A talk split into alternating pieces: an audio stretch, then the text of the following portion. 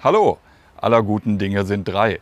Bereits zweimal mussten wir die Aufnahme mit unserem heutigen Gast absagen, wegen Starkregens und Sturmböen. Aber nun ist es soweit. Ein Quantum Probst. Ein katholischer Priester zieht eine positive Bilanz. Mit Probst Jürgen Quante. Los geht's! Wortschritte. Evangelisch an Emscher und Lippe.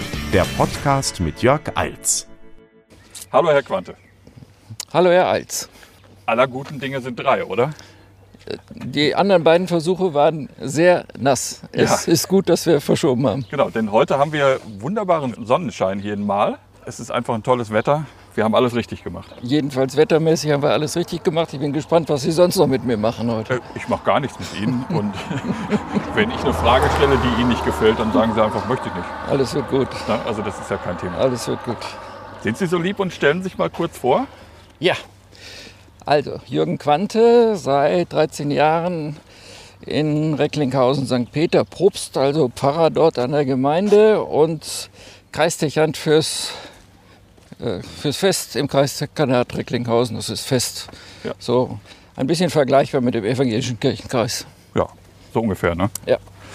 Äh, Wie sieht denn Ihr Tagesablauf aus?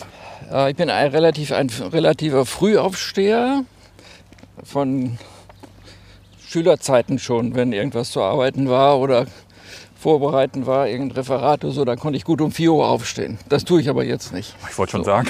Aber wenn nicht mal irgendwas ganz drängend ist, irgendeine Predigt oder ein Artikel oder so, dann tue ich das immer noch und ohne große Mühe. Also, normal, also es fängt 6 Uhr an normalerweise, dann lese ich Zeitung. Um 7 Uhr mache ich Ups, wir lassen einmal den Romy hier durch. Genau. Um 7 Uhr mache ich äh, die Kirche auf in Ja. der Stadt und äh, können mir dann so eine Dreiviertelstunde in der Kirche sitzen, beten, wie sich das für einen anständigen Pfarrer gehört. Dann meistens äh, ist der Kaplan dabei, wir frühstücken gemeinsam. Und dann geht es so kurz nach acht los. Telefon, Mails, Absprachen im Büro, und unterschiedliche Termine, Sitzungstermine, manchmal mit Ihnen, manchmal mit anderen. Vielen Dank, dass wir heute einen Termin haben. Ja, sehr gerne. Ich habe auf jeden Fall gehört, dass Ihr Tagesablauf äh, sehr lang ist. Jetzt warten wir vielleicht noch mal. Jetzt kommt der Romy wieder zurück.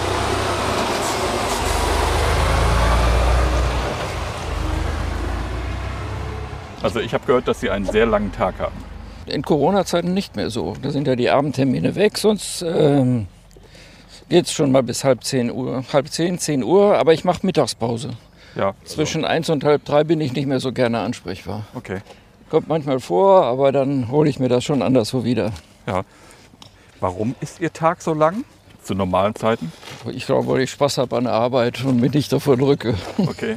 Aber das hat jetzt nichts mit dem Priestermangel zu tun, oder? Nee, ich würde ja auch sonst, glaube ich. Ich bin, in, ich bin ja in einen Beruf gekommen, da hat mir einer meiner Ausbilder hat mir gesagt, Sie kommen in einen Job, da werden Sie nie fertig. Und das beruhigt mich auch sehr, weil ich werde in der Tat nicht fertig. Der Schreibtisch ist nie leer und es wird mir auch immer noch was einfallen, was noch zu tun ist. Ja. Und alle Anfragen kann man auch nicht, alle Anfragen kann man auch nicht beantworten. Ja. Also ich glaube, es hat was mit der, mit der Fülle zu tun, die eh zu tun ist. Und ob jetzt noch drei Kollegen da nebenbei wären, ich glaube, wir würden trotzdem alle. Aber es hat was mit dem Engagement zu tun und, wenn Sie wollen, mit Berufung. Das heißt, Sie gehen noch gerne zur Arbeit. Ich habe den schönsten Job der Welt. Das sage ich auch. Wer hat denn jetzt von uns beiden dann den schöneren Job? Dann haben wir beide den schönsten. Das geht gut. Na, aber bei mir ist es ja ähnlich. Also ich sehe das ja auch so. Ja. Also ich mache meine Arbeit und denke, habe gar nicht das Gefühl, dass es Arbeit ist, Ja. weil ich es einfach gerne mache. Aber kann so eine Belastung auf Dauer nicht äh, ein bisschen gesundheitsschädigend sein? Ja, sagen viele. Ich bin gesund und äh, werde in diesem Jahr 73, höre aber jetzt auch auf, wie Ja. Sie wissen. Und äh, merke, dass ich nicht, ja, dass, äh, dass der Körper nicht mehr so alles mitmacht. Also ich äh, vergesse mehr, als mir recht ist. Und äh, so in den dritten Stock rauflaufen, da merke ich, dass ich pustig werde. Aber das geht mir genauso. Ja, aber das hatte ich mit 50 nicht. Das, das gibt mir jetzt zu denken. Alles gut. Nein, ich merke, dass äh, Ich glaube nicht, dass die viele Arbeit gesundheitsschädlich ist. Im Gegenteil, ich glaube, sie hat mich auch munter gehalten. Ja. Hätten Sie vor Ihrem Eintritt in den Beruf äh, das gewusst, was das für ein Pensum ist? Hätten Sie es trotzdem gemacht? Ja, davor ich, hätte ich jetzt keine Angst gehabt. Nee. Aber ich habe nicht gewusst, was mich erwartet in diesem Beruf. Also ich habe nicht gewusst, dass es auch mit Managementaufgaben zu tun hat. Ja. Hätte nicht gewusst, äh, ja, auch mit wie viel Konflikt das zu tun hat. Aber ich glaube, auch das ist in jedem Beruf so. Ne? Jeder Mediziner, der Medizin studiert, ahnt nicht, was auf ihn zukommt. So. Und äh, wie würden Sie das heute einschätzen mit den Managementgeschichten und so weiter? Es wird uns ja manchmal vorgeworfen, dass die Priester sich zu viel in Managementaufgaben verhakeln. Wenn Management gestalten ist, dann finde ich, gehört es zu meinem Auftrag. Ich habe das nicht studiert, habe das nicht gelernt und bei uns wird das ja auch nicht ausdrücklich äh, thematisiert, sondern das ist eigentlich, sagen wir so, Igitt, das ist im Management. Äh, Das ist irgendwie nicht fromm, kommt auch in der Bibel nicht vor. Ja. Äh, aber vielleicht hat Jesus auch Managementqualitäten gehabt. Also für den Erfolg seiner Firma würde das ja sprechen. Ich denke auch. Ja. Was waren die Beweggründe, warum Sie damals diesen Weg ins Priesteramt gewählt haben? Ein, ein starker Impuls war, äh, ich wollte nichts Belangloses tun. Also eine, Horrorvorstellung für Beruf wäre, wir, ich laufe hier nie, ne? nicht, dass Sie denken, das ist mein gewöhnlicher Weg hier, aber Alles gut. man Alles kann am gut. Kanal entlang, ich nehme an, das, oder ist das ein geschlossenes Betriebs- Betriebsgelände? Dann gehen wir mal auf der anderen Seite. Also hier ist Betriebsgelände, steht dort. Vielleicht sagen wir an dieser Stelle einfach mal, wo, wo wir, kurz wo wir sind. Ja, wir sind in Marl, an der, in der Gegend, wo die Metrostation ist, diese Verteilstation, die jetzt vor ein paar Jahren neu aufgebaut ist, das Riese Lo- Logistikzentrum. Und wir sind jetzt am Kanal, direkt am Kanal und laufen am Kanal lang. Ja, und wir haben den Blick auf den Chemiepark, wenn ich es richtig einordne. Genau, Ja. Ja. Okay, dann gehen wir jetzt hier über die Brücke. zwischen Marl und Dorsten. Wir waren noch mal bei den Beweggründen, warum Sie Priester geworden sind. Ja, Sagen Sie eigentlich Priester oder Pfarrer? Pfarrer ist die Dienstbezeichnung, Priester ist richtig. Okay. Priester ist die Berufsbezeichnung. Ja, ich wollte nie äh, was Belangloses machen, will sagen, so eine Horrorvorstellung war, ich äh, müsste mein Geld verdienen, indem ich an Haustüren klingle und einen Staubsauger verkaufe. Das muss ja Nichts auch gegen einer, Staubsaugervertreter. ja, das muss ja auch einer tun, aber das wäre jetzt nicht meins. Ja. Und ich, das käme auch nicht viel bei raus, weil ich würde nicht viele Staubsauger verkaufen. Aber Sie verkaufen das Wort Gottes. Ich Ist das nicht in gewisser Weise trotzdem eben vergleichbar? Ja, verkaufen muss ich es Gott sei Dank nicht.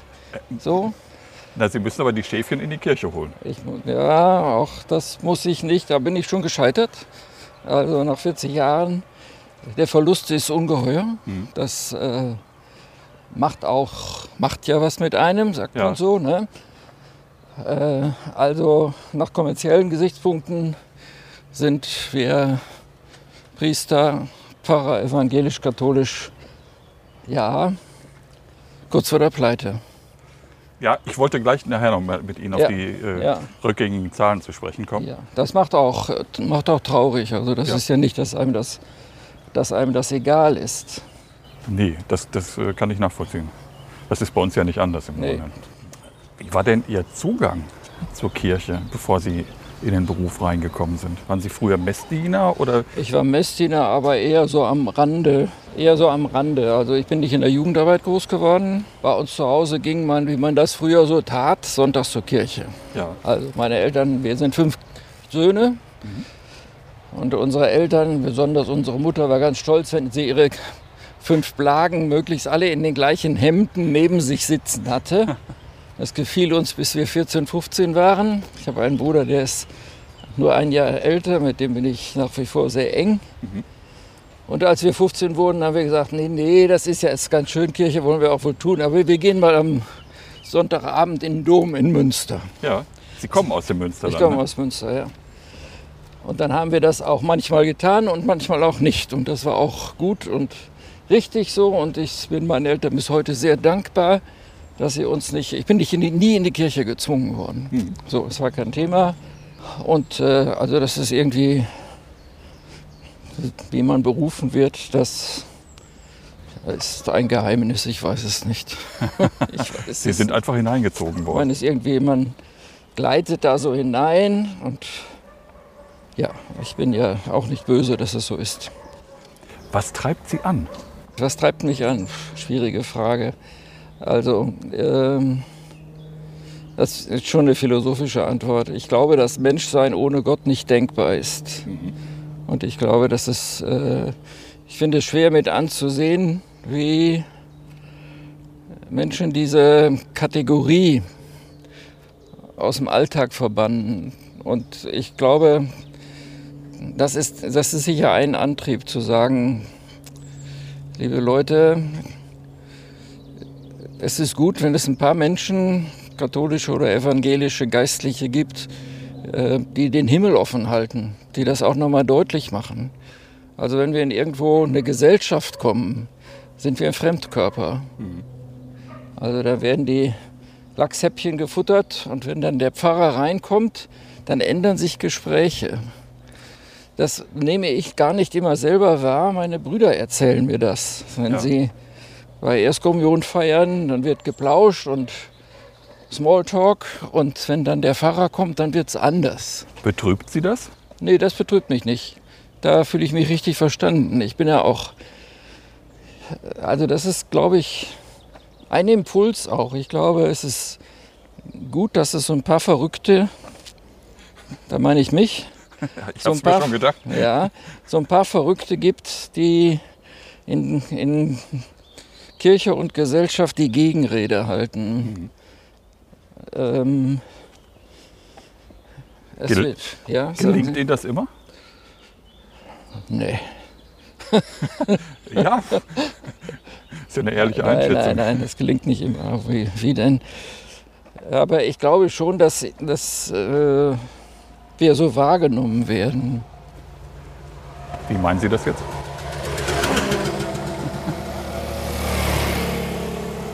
Beruf wird als exotisch wahrgenommen und auch die, die Priester und Pfarrer, die diesen Beruf ausüben, werden schon als Andersdenker wahrgenommen. Ich glaube, das, ich glaube, das gelingt auch manchmal, manchmal. Ich würde es, oder besser, ich würde es mir sehr wünschen, wenn dass es gelingt. Welcher Teil Ihrer Arbeit begeistert Sie am meisten oder was machen Sie am liebsten? Ich glaube, ich äh, predige gerne, um solche, solche Themen wie liebe Menschen, denkt an euer, denkt an die Kategorie Plus oder so, um das äh, ins Gewissen zu reden. Ich streite mich gerne, wenn es um theologische Themen geht, auch um kirchliche, auch um gesellschaftliche Themen. Ja. Wie sieht das aus, wenn Sie sich streiten? Oder wie, wie klingt das? Oder? Sieht man mir nicht an. Also Sie haben jetzt keinen Schaum vor Mund dann, oder? nee.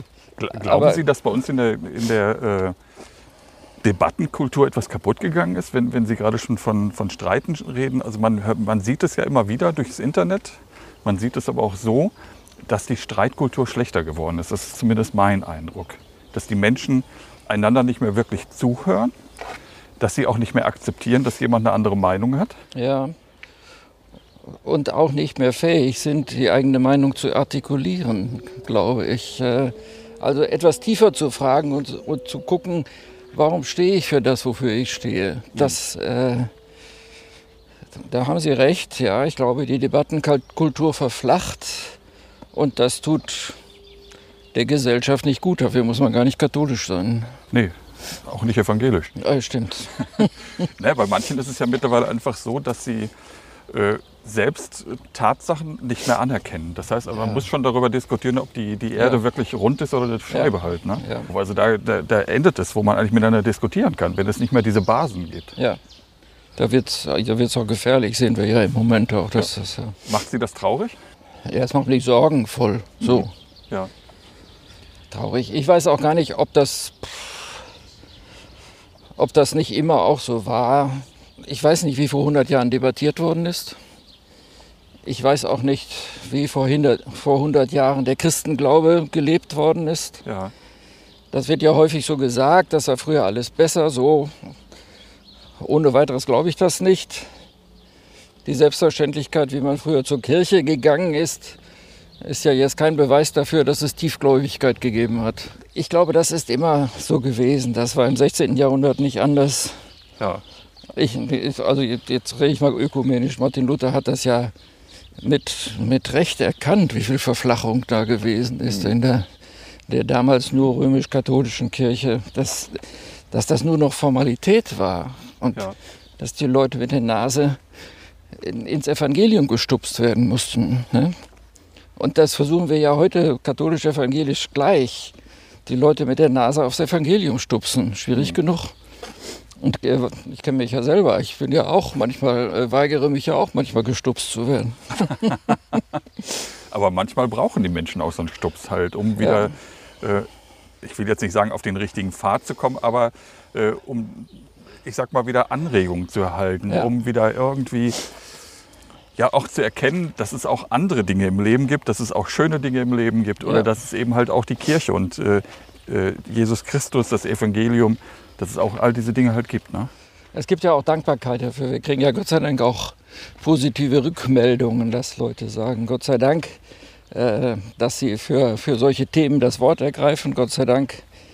Also nach Beerdigung gibt es ganz oft Ja. die, die Rückmeldung, weil an dieser Nahtstelle zwischen dem Leben hier und dem Leben darüber hinaus werden, äh, werden ja viele Menschen nachdenklich und das ins Wort zu bringen, ich glaube, das ist unser Job. Mhm. So, das äh, ja, ist auch die Profession, die wir haben und ich glaube, da sind viele auch dankbar für, dass wir das tun. Sie haben es vorhin schon gesagt, Sie werden ab September, wenn ich es richtig erinnere, Ja, ja. äh, den Ort, den Standort wechseln. Das Ja. heißt, Sie gehen zurück nach Münster in Ihre Genau, Heimat. genau. Aber Sie hören nicht komplett auf.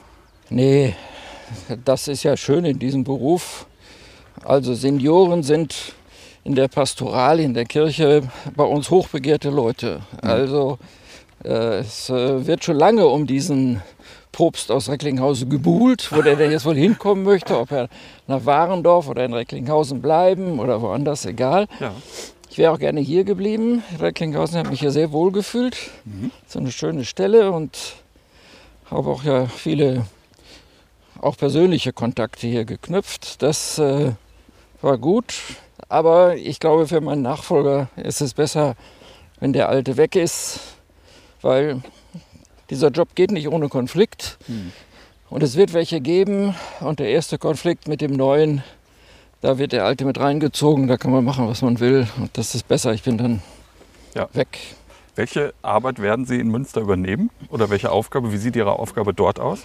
Das weiß ich noch nicht. Ich habe mit dem dortigen Pfarrer, das ist äh, Stadtmitte, Münster-Lamberti ist die Citykirche, gesprochen, dass ich dort im Predigtdienst mitmache. Dass ich habe gesagt, ich kann auch taufen und Beerdigung, wenn ihr das wollt. Ich werde da Gott sei Dank nichts mehr zu sagen haben, das ist wunderbar. Und, äh, aber es gibt dort, zum Beispiel gibt es in der Citykirche eine Anlaufstelle, eine jeden Tag besetzte Anlaufstelle für Wiedereintrittswillige. Ja. Und da will ich gerne und soll ich auch mitmachen, dass ich dann nachmittags mich hinsetze. Und solche Sachen würde ich gerne tun. Ich habe im Bistum noch die eine oder andere Aufgabe, so Kur- Kuratorien, in denen ich weitermachen soll. Das tue ich auch. Also ich habe, werde keine Langeweile haben. Das hört aber sich so ich, an. Ja, ich werde, aber ich bin nicht mehr in Verantwortung. Das ist, glaube ich, gut. Aber Sie werden jetzt auch nicht mehr so einen langen Tag haben, oder? Nee. Ich, kann mal, ich könnte mal abends dann um die Promenade laufen, was ich jetzt ganz, hier ganz selten tue. Ich mache hier nie Spaziergänge, das ist ganz ungewöhnlich. Also, ja, 1000 Schritte. Wie würden Sie das Verhältnis zu den Kolleginnen der evangelischen Kirche in Recklinghausen beschreiben? gut. Ich bin ja mit dem einen oder anderen befreundet und äh, bin allen drei Superintendenten, Superintendentinnen sehr dankbar, dass es eine sehr konstruktive Zusammenarbeit gegeben hat und immer noch gibt. Ja. ähm, ich sage manchmal gehässig, nicht in Richtung evangelische Kirche, sondern in Richtung meiner eigene Kirche. Manchmal ist die Ökumene mit den evangelischen Kollegen einfacher als sie mit den katholischen Kollegen. Inwiefern? Wir haben Spannungen auch bei uns im Betrieb, das was überall so ist, Ja. zwischen rechts und links. und zwischen konservativ und progressiv, was immer das heißt. Ja. Und da gibt es manchmal eine ziemliche Unversöhnlichkeit, die es zwischen katholisch und evangelisch nicht mehr gibt, weil das haben wir lang genug ausprobiert. Das tut keiner mehr unversöhnlich miteinander umgehen. Und das ist äh, eine schöne Erfahrung hier in der Stadt, dass es äh, eine große Bereitwilligkeit gibt, aufeinander zuzugehen, miteinander zu arbeiten. Wir haben vor ein paar Jahren das äh, Reformationsjubiläum in St. Peter gefeiert. Das macht mir bis heute noch Gänsehaut, dass das ging. Vor ein paar Jahren oder Jahrzehnten wäre das so etwas gar nicht möglich gewesen. Ja, aber also so von beiden Seiten nicht. Ja. Von beiden Seiten nicht. Also das die evangelische Kirche sagt, wir feiern Reformationskirche in der alten katholischen Stadtkirche, die ja vor 500 Jahren wahrscheinlich den einen oder anderen Streit mitgekriegt hat, einen richtigen Streit sogar. Mhm. Und dass die katholischen Kollegen sagen, also gut, die Lutherworte tun an die Kirche von St. Peter gestrahlt uns allen gut und sie bleiben, sind ja wahr. Ja. Das war, also das war wirklich eine beeindruckende Geschichte. Gibt es denn auch Bereiche, wo Sie sagen, die Zusammenarbeit müsste besser sein oder besser werden? Jetzt nicht als Anklage, sondern als Tipp vielleicht, wo man vielleicht ja. nochmal ansetzen könnte. Wird mir ehrlich gesagt gar nicht was einfallen.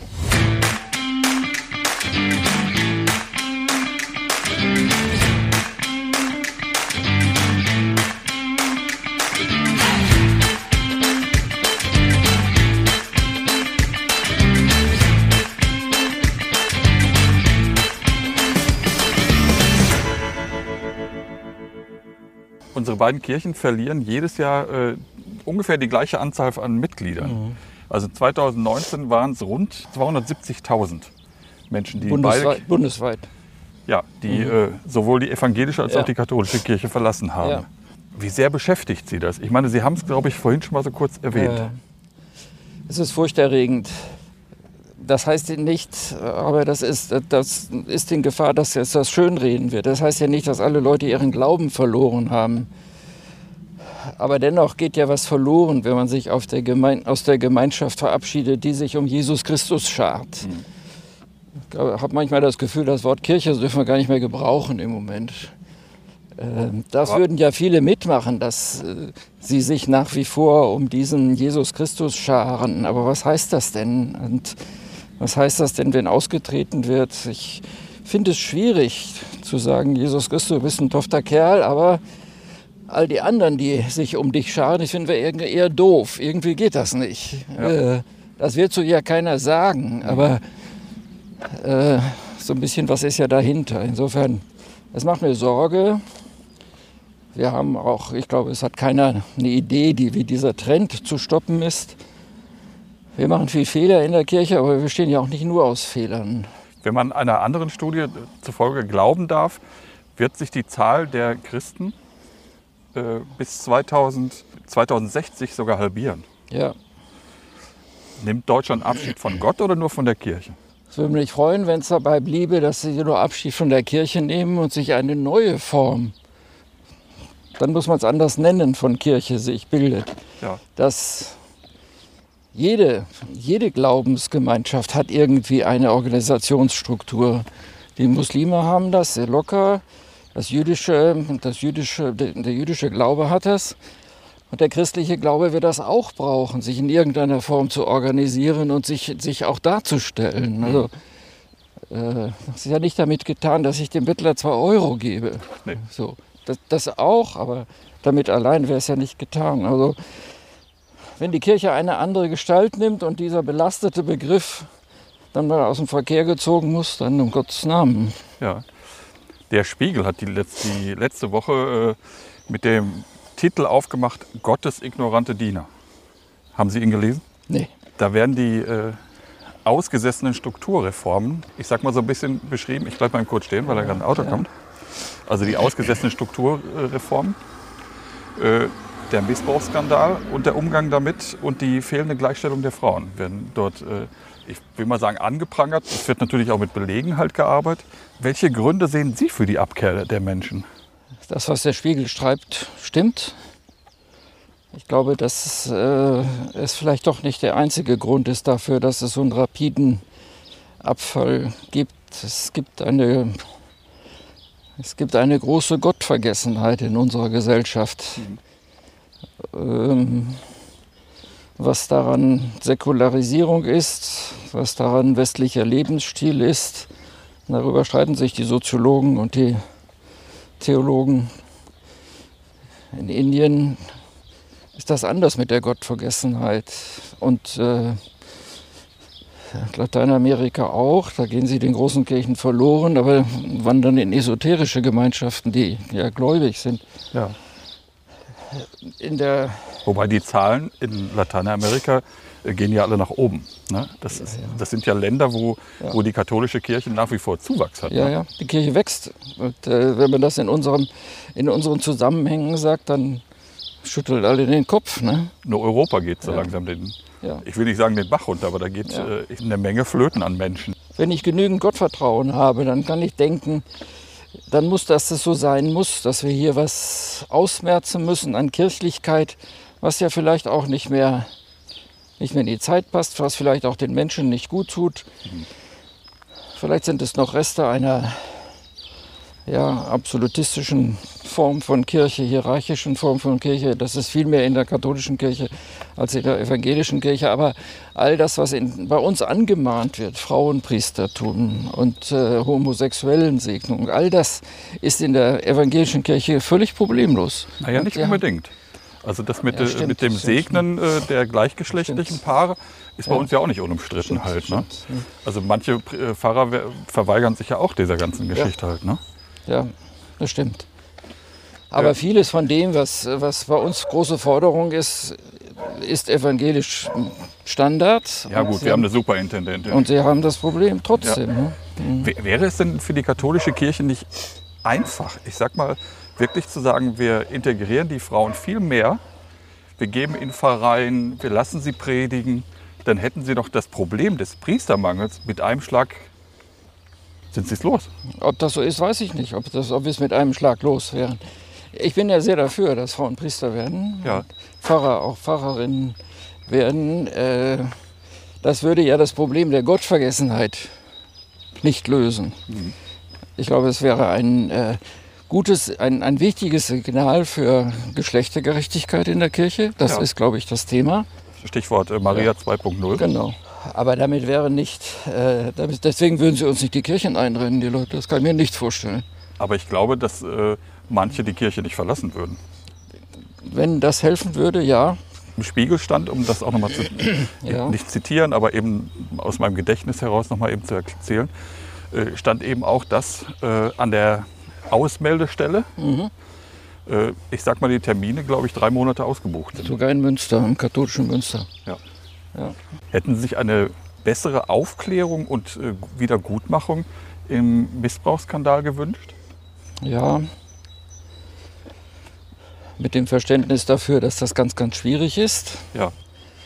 Ähm, ja, das hätte ich mir gewünscht. Ich hätte mir gewünscht, dass der Kölner Kardinal ein bisschen geschickter gewesen wäre ja. in seiner Öffentlichkeitsarbeit. Aber da hat sich ja heute der Ja. Papst Franziskus eingeschaltet. Erstaunlich. Ja. Und äh, er schickt jetzt zwei Leute nach Köln, Ja, um der Sache mal so ein bisschen auf den Grund zu Und das gehen. sind ganz gute. Der Franz Stockholm, das ist ein ganz beeindruckender Mann, der da geschickt worden Wir ist. müssen, glaube ich, einmal stehen bleiben. Ja, natürlich ich hätte mir gewünscht, dass das äh, ja, besser gegangen wäre mit der Aufklärung. Ich hätte mir auch gewünscht, dass sowas nicht passieren würde in dieser Kirche, aber wir sind äh, Menschen unter den Bedingungen der Erbsünde. Aber jetzt fragen Sie mich nicht nach der Theologie der Erbsünde, oder? Soll ich es tun? okay, dann lasse ich es auch. Hätten Sie oder würden Sie gleichgeschlechtliche Paare segnen? Ja, klar. Wir haben eine große Fahne heruntergehängt vom Turm. Und äh, der, ich habe im Kreis der Gnade eine Erklärung mit äh, unter Beisein des Weihbischofs formuliert und weggeschickt, dass wir uns, äh, dass wir darauf mit ausbleibendem Gehorsam reagieren. Das ist ziemlich heftig in der katholischen Ja. Kirche.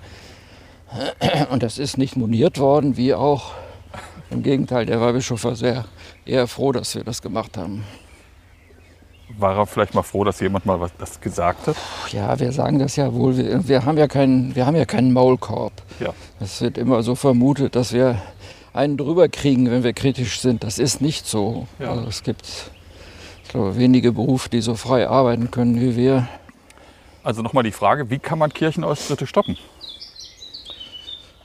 Herr Eils, wenn ich das wüsste, kriegte ich einen, Pastoral, kriegte ich einen Nobelpreis für Pastoraltheologie. Kriege ich aber nicht. Ich würde ihn gönnen. müssen ja- ich würde ihn irgendwem gönnen, wenn er dabei irgendwie, wenn es gibt eine große Ratlosigkeit. Ja, Also auf die, beiden Seiten. die Kollegen wissen es nicht, Ja. der Papst weiß es nicht und äh, es wird ganz viel positiv darüber nachgedacht, was können wir tun, müssen wir tun. Ganz sicher müssen wir den Reformstau lösen bei uns. Das ist das mit dem Frauenpriestertum. Das ist heiß umstritten. Aber das, äh, das ist nicht die Kehrtwende. Ja. Was geht für die Gesellschaft verloren, wenn die Kirchen immer kleiner werden? Das hat ja auch Konsequenzen für die Gesellschaft. Ja. Die Kirchen sind dafür da, habe ich äh, gestern noch vorgelesen aus einem Artikel von Professor Zulehner, das ist einer unserer bedeutenden Pastoraltheologen. Die Kirchen sind dafür da, den Himmel offen zu halten. Und er sagt, äh, wir, wir werden alle viel älter, aber trotzdem das, wird das Leben kürzer, weil vor Jahrzehnten und Jahrhunderten wurden die Leute 40 Jahre plus ewiges Leben. Heute werden sie nur noch 90 Jahre. Und äh, dagegen anzureden, ich glaube, das ist äh, der offene Aufgabe der Kirche. Und wenn es diese, äh, diese Gegenrede gegen einen gesellschaftlichen Trend nicht mehr gibt, das wäre ein echter Verlust für die Menschlichkeit. Ja, ich glaube, es ist ja nicht nur ein Verlust für die Menschlichkeit, weil die Kirchen machen ja auch sehr viel im Sozialbereich. Ja. Und das wird ja auch zurückgehen. Wenn, wenn, ich sag mal, die Kirchen sparen müssen, wenn halt äh, irgendwelche Referate, Dienste eingespart werden müssen, wenn Ehrenamtliche sich nicht mehr engagieren, da geht ja für die Gesellschaft auch in dieser Hinsicht eine Menge verloren. Ja, für den Staat wird es ganz teuer, weil er muss das übernehmen, was bislang über die Kirchensteuer finanziert wird. Nicht nur über das Geld, sondern auch über Ehrenamtlichkeit. Ja, Und das würde natürlich, das würde verloren gehen, das weiß der Staat auch. Deswegen ist das ja nicht aus Frömmigkeitsgründen, ist das ja kein Thema in der, äh, in der Politik, sondern weil der Staat auch weiß, dass wir, wenn wir alle Kindergärten abgeben, katholisch, evangelisch, Ja. dann müssen eine ganze Abteilung, eine ganze Abteilung im Rat, Rathaus neu einrichten. ja. Also in Gladbeck wird äh, von städtischer Seite aus ein, ein Gebäude für einen Kindergarten gebaut, Ja, aber sie wollen es nicht selber betreiben und geben Ja. es in die kirchliche Hand. ja. Also das sind ja Dinge, die, Ja. wenn es dann halt, ich sag mal, so weitergeht bis 2060, wie wir es gerade besprochen haben, wird so etwas dann nicht mehr funktionieren. Die Hälfte der Entwicklungshilfe, der, der, der Gelder, die aus dem Entwicklungshilfeministerium in die Welt geschickt werden, werden verteilt über äh, die kirchlichen Hilfswerke, Brot für die Welt und Miserio und so, weil die Infrastruktur in aller Welt kirchlich ist. Also gerade dort in armen Regionen, wo Shell kein Geld verdienen kann. Sehr schön. äh, gibt es einen Papst, der Ihnen besonders aus dem Herzen gesprochen hat? Wenn wir es gerade ein bisschen tuten hören, ist, wir sind gerade wieder über den Kanal gegangen. Äh, zwei, drei Schiffe sind äh, gerade, passieren gerade den Weg. Also Sie meinen, das war jetzt kein Einwand von oben. Nein, nein, Okay. nein. Ich wollte nur mal erklären, da- damit die Leute, wo wir gerade sind und warum ist gerade im Hintergrund äh, so ein Bootshorn. Mich wundert, dass da so viel Betrieb ist auf dem Kanal. Aber ich komme ja auch selten hin. Ja. Gibt es einen Papst, der Ihnen besonders aus dem Herzen gesprochen hat? Darf ich das ganz grundsätzlich beantworten? Natürlich. Äh, der katholischen Kirche wird ja vorgeworfen, dass sie gerade kein demokratisches System ist. Wenn ich in die Geschichte der letzten 100 Jahre gucke, dann habe ich das Gefühl, dass das undemokratische System katholische Kirche Männer nach oben gespült hat, die sich vor Putin und Bush und Trump nicht verstecken müssen. Das, ähm, wir unterhalten uns ja hier katholisch-evangelisch. Das äh, Papsttum, was Martin Luther erlebt hat und bekämpft hat, das gibt es Gott sei Dank ja nicht mehr. Ja. So. Äh, Die letzten haben mich schon alle beeindruckt. Das waren schon, das waren schon große Leute. Also jetzt der Franziskus ist ein mutiger alter Mann. Und äh, Kann sich aber auch in vielen Punkten aber auch nicht durchsetzen. Das ist einfach schwierig. das Ne? ist ganz schwierig. Das sind, also eine, ein 2000 Jahre altes System zu bewegen, das ist die Beweglichkeit des Tankers. Das stimmt, ja. Eines, eines Öltankers, aber Ja. 300 Meter lang. Äh, ja. Und auch Franziskus, äh, auch, auch Benedikt vorher, viel, viel sehr umstritten, aber unter Geisteswissenschaftlern anerkannt als eine der klügsten Köpfe, die in seiner Generation hervorgebracht worden sind. Also ich glaube, wir müssen die, müssen die, die Päpste nicht verstecken, Gott sei Dank. Ich glaube, sie hat auch anerkannt, das ist ja jetzt auch, was die konkreten Leute angeht, kein, kein ökumenischer Streit mehr. Ja. Ich glaube, wir streiten um die konkrete Amtstheologie mit Recht und die haben wir auch nicht hinreichend gelöst in der katholischen Kirche. Da muss ein nächstes Konzil dran. Da Ja. sind wir uns auch in der Theologie einig. Es ist nicht, äh, die Amtstheologie ist ein Problem und das hat was auch mit dem Frauenpriestertum zu tun. 2000 Schritte. Wa- Was haben Sie eigentlich gedacht, als damals die Bildzeitung titulierte, wir sind Papst? Naja, ich weiß nicht, aber Nein, Sie haben es weder geschrieben. könnten, könnten Sie Papst? um Gottes Willen, nein, ich kann kein Italienisch. Okay. Das ist Grundvoraussetzung? Nein. Ja, das nehme ich schon an. Der ist ja Bischof von Rom. Das wäre schon komisch, wenn ich da mit Plattdeutsch ankomme, oder? Ja, doch ein bisschen. Obwohl es hätte auch mal was Es Charmantes. hätte oder? was, ja, es hätte was. Ach nein, ich glaube, die kann mir nicht vorschleifen, dass, stellen, dass sie jeden Abend gut schlafen. Die Männer, die in so einem Amt sind. Ich glaube, das ist äh, nochmal für ein gläubiger Mann.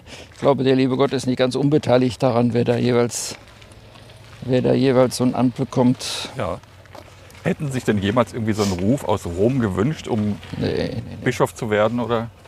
Kardinal? Das war nie Ihr Bestreben? Nee. Also das ist ganz, ganz weit weg. Rom sowieso nicht. Was, was soll ich in Rom? Sie können kein Italienisch, haben wir ja gerade schon geklärt. Genau. Und das, davon bin ich wirklich überzeugt, die Kirche bewegt sich von unten.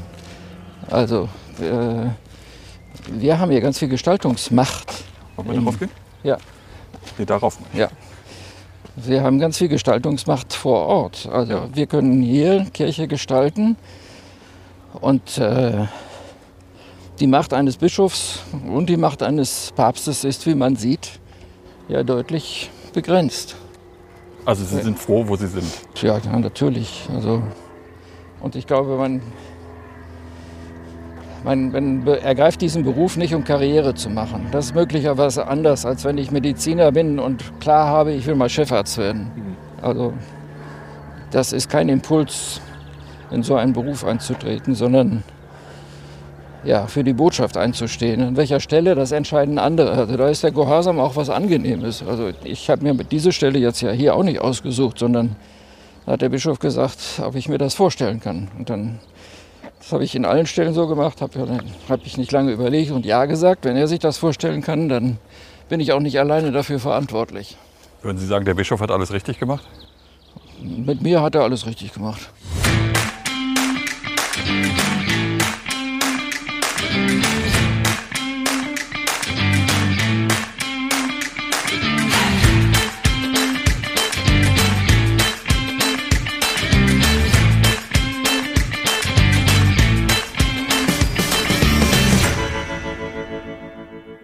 Wir haben eingangs über Ihren proppenvollen Terminkalender gesprochen. Gibt es eigentlich einen Privatmensch, Jürgen Quante? Ja, natürlich gibt es den. Also, ich äh, lebe in einer großen Familie. Unsere Eltern haben das gut hingekriegt, dass wir fünf Brüder es gut miteinander können und die vier Schwägerinnen auch. Und äh, das ist äh, einer der Gründe, dass ich jetzt nach Münster gehe. Ja. Ich bin ein Bücherfresser und die Zeit habe ich auch. Die, die nehme ich mir auch. Also abends äh, brauche ich eine Stunde zum Lesen und die Zeit zu fressen. Also die Zeitung, die Zeit. Ja. Ich habe kein Fernsehen. Ich lese nicht mehr den Spiegel, das habe ich jahrzehntelang getan. Ich, diese, äh, ich habe ein Problem mit, dieser, mit diesem ewigen Zynismus. So, das äh, Ja. ist in der Zeit angenehmer. Ich Ich muss dazu sagen, ich habe ihn auch nicht abonniert oder so. Ich habe äh, dieses Titelbild gesehen im Internet und dachte mir, im Zuge unseres Gesprächs Ja. musst du das mal lesen. Mich ärgert es jetzt, dass ich ihn mir nicht gekauft habe, aber ich komme selten in so, eine, so einen Laden, wo ich den sehe. Ja. Äh, Privatmensch, ja gut. Und äh, das wissen ja auch viele. Ich, äh, ich bin jahrelang reitsportlich unterwegs gewesen und habe immer noch ein Pferd. Und das hilft mir auch ganz runterzukommen und mich in ganz was anderes reinzubegegen, um mir die Fingernägel schmutzig zu machen, was sonst in meinem Beruf selten vorkommt. Ich habe gehört, Sie sollen ein begnadeter Dressurreiter gewesen sein oder sein. begleitet, begnadet nicht, das äh, machen wir ein bisschen kleiner. Aber ich habe das engagiert zehn Jahre gemacht und äh, die Leidenschaft ist immer noch da und äh, ich bin froh, dass ich das, dass ich das immer noch tun kann. Ja. Wie oft reiten Sie in der Woche? Also ich versuche drei, vier Mal hier beim Pferd vorbeizukommen. Da, ich fahre jetzt Kutsche mehr, als dass ich reite. Und äh, ein, zweimal die Woche kriege ich das geregelt. Und das ist etwas, worauf ich mich freue, dass ich das demnächst öfter tun kann. Ja. Äh, um das vielleicht noch mal eben kurz äh, für unsere Hörer zu erklären. Wir haben nämlich diesen Ort in Mahl hier gar nicht so äh, einfach mal so ausgesucht, sondern Ihr Reiterhof ist nämlich hier und Ja. Ihr Pferd steht nämlich Genau. hier. Was, fasziniert Sie an dem Dressursport? Ich hatte mal ein Spiritual. In unseren Kreisen war das so ein Guru. In, der, in meiner Ausbildungszeit. Johannes Burs, alte katholische Leute kennen den noch.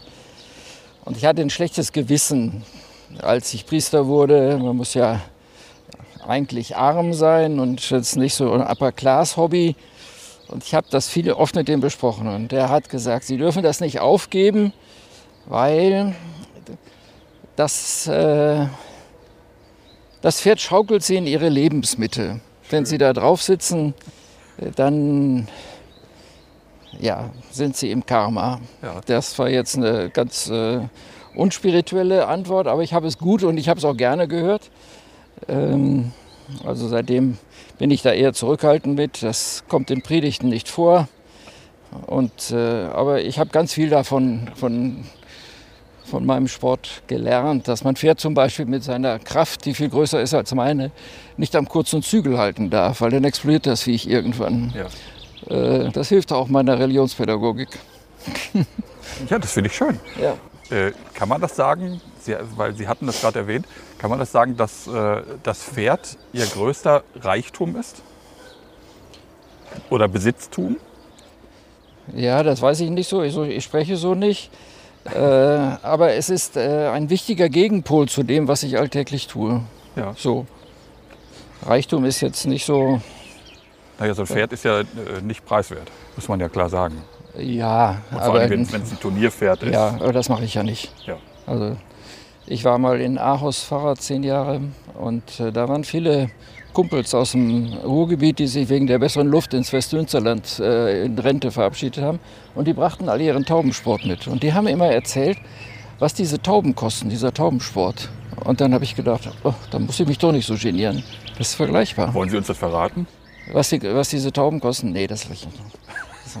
Also mich würde es ich, interessieren, aber ich Leute in Verlegenheit. Ich okay, das, also ich kann mir das schon vorstellen, weil das sind ja wirklich, das sind ja Sporttauben halt. Ja, die müssen ja auch ist ja- gezüchtet und dressiert werden.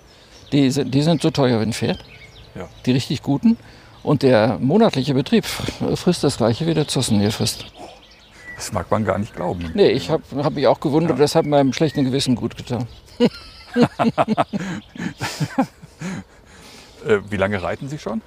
Wir sind als Kinder angefangen. Unser Vater hatte Spaß an sowas und äh, alle Brüder haben angefangen. Ich bin aber der Einzige, der es durchgehalten hat und auch ähm, Leistungssport gemacht hat. Also ich, ich habe die erste Erinnerung als kleiner Dotz mit fünf Jahren in Timmendorfer Strand in irgendeinem Urlaub. Ja. Und äh, sobald die Beine etwas länger wurden, wir hatten sehr früh einen Pony in der Familie, ja, und da war es geschehen. Ist ja eher heutzutage unter Jungs eher ungewöhnlich, dass die so ein. Das, War das damals zu Ihrer Zeit anders? Nee, da durften Mädchen nicht reiten, weil die kriegten O-Beine. Ach, die durften da zu Ihrer Nee, Zeit. Weil ich hatte nämlich diese ganz lustige Frage mir ausgedacht. Ja, Als Junge waren Sie auf dem Pony Ponyhof bestimmt der Hahn im Korb. nee, nichts mit Haar im Kopf. Ich war, wir waren Hähnchen unter Hähnchen. großartig. Denn die durften zu der Zeit nicht In reiten. der Tat. Das waren, also es gab Eltern, die ihren Mädchen, es gab das ein oder andere Mädchen, das geritten hat. Aber das war gesellschaftlich unter Bürgerskindern eher geächtet, weil Mädchen, ihr kriegt krumme Beine. Wie wollt ihr denn den nächsten Mann kriegen? Ja. Ah, das ist ja unglaublich. Weil wenn man Das ist heute ja Quatsch. Das kriegt, man kriegt keine krummen Beine davon. Nee, Sie haben ja auch keine. Ich bin relativ gerade gewesen. Ja, Sie haben auch keine O-Beine, um das mal festzustellen.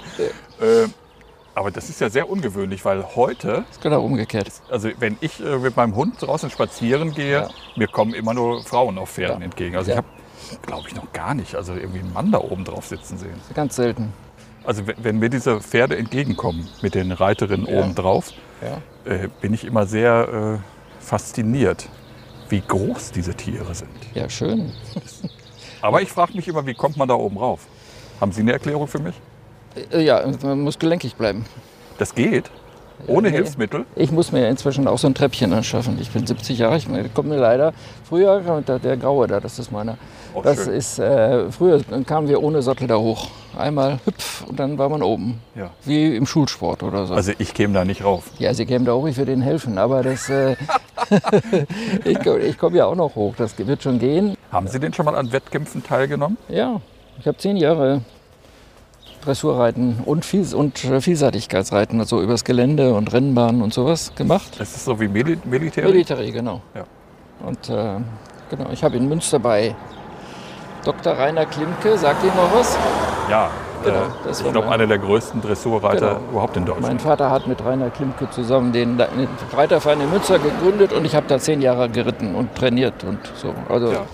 Wer, wer ist oder war für Sie der beste Dressurreiter? der Rainer Klimke ist hier neben äh, Isabel Wert, das ist schon, sind, sind schon die, die Besten. Gibt es denn ähnlich wie beim äh, Springreiten auch äh, Leute, die diesen Pferden nicht gut tun? Also man weiß das ja vom, vom, Springreiten. Ja. Wie heißt das? Barren? Barren, ja, ja, Ja. gibt's nicht. Das gibt's nicht mehr, das ist schon ausgemerzt. Äh, natürlich wird auch Missbrauch mit Tieren getrieben, also die äh, entgegen ihren Fähigkeiten eingesetzt werden und dann wohl mit grober Gewalt. Äh, aber ich glaube, es war früher stärker. Da sind wir auch wir Reiter sensibler geworden. Wir haben auch früher schon mal unnütz mal draufgehauen. So, das ist, da ist auch eine Sensibilität gewachsen. Da ist auch das Pferdematerial ist auch äh, zugänglicher geworden. Also durch, die, durch den Einfluss von Vollblutzucht sind die sensibler geworden. Das heißt, die lassen sich das nicht gefallen. äh, die lassen sich das nicht gefallen und sie sind auch leichter händelbar. Also es gibt so die Dickköpfe, mit denen wir früher in, vor 50 Jahren zu tun hatten, die gibt es nicht mehr, die sind ausgemerzt. Da gibt sich auch keiner mehr mit ab. Ja.